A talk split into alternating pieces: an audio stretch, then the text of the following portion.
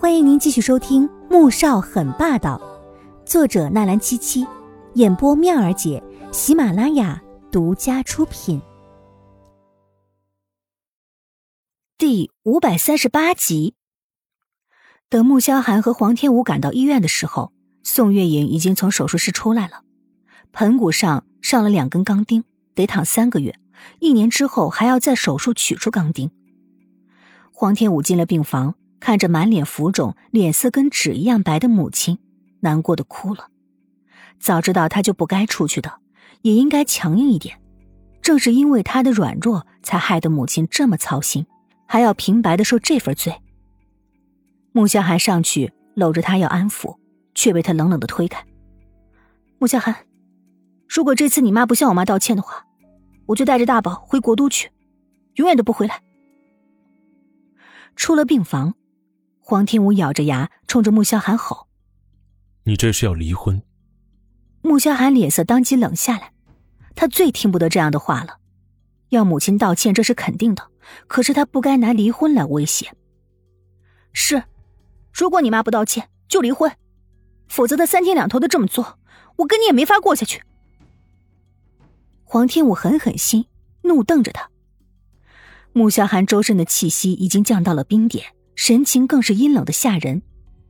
黄天武被他这样的情形吓到了，心里一颤，顿时有些后悔说出这么绝情的话来。这时候，黄婷走过来，沉着脸问：“怎么了？”黄天武像是看到救星似的，立刻朝父亲跑去：“爸爸，都是我不好，如果我再强硬一点，妈妈就不会受这样的苦了。”黄婷看着女儿内疚难过的样子。你现在明白是不是晚了点儿？等你妈出院了，我就带她回国都，以后都不来春城了。你要是有孝心，就回国都看看她。昨晚穆大宝吵了一整夜，妻子就一整夜都没有睡，折腾的连他也没睡。第二天早上起来精神不大好，结果又碰上魏秀秀跑过来这么一闹，结果就出事了。而魏秀秀之所以这么闹，归根结底还是女儿平时太软弱。否则，哪怕强势一点，也不用阿影受这份气了。这几天他也是憋了一肚子火，可是不想坏了两家的情谊，就睁一只眼闭一只眼。但妻子受伤到了动手术的地步，他也不想再忍。我跟你们一起回去，大不了我也不回来了。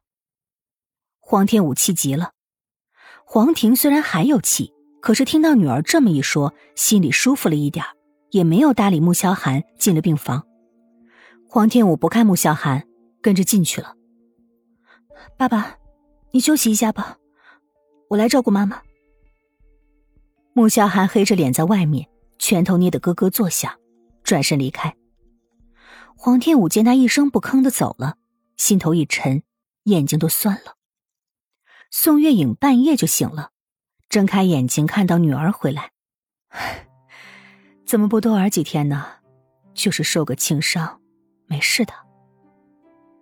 黄天武一听，泪水掉下来。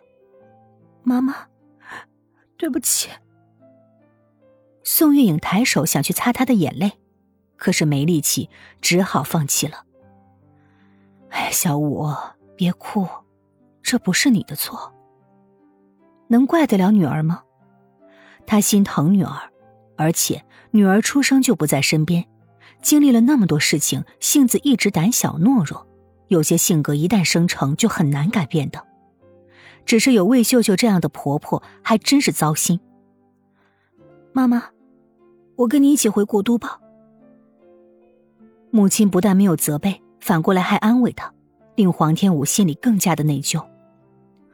傻瓜，你回去了，萧寒怎么办呢？大宝怎么办呢？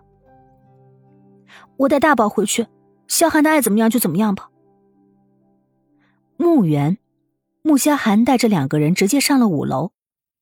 魏秀秀见这阵仗，立刻冲过去：“你想干什么？”依灵。穆萧寒一句废话都不想说。昨天母亲撞了阿锦，今天又把岳母撞到医院手术，为了抢着带孩子，简直失心疯了似的。而且明知道岳母住院了，竟然连看都没有去看。她作为丈夫和女婿一点颜面都没有了。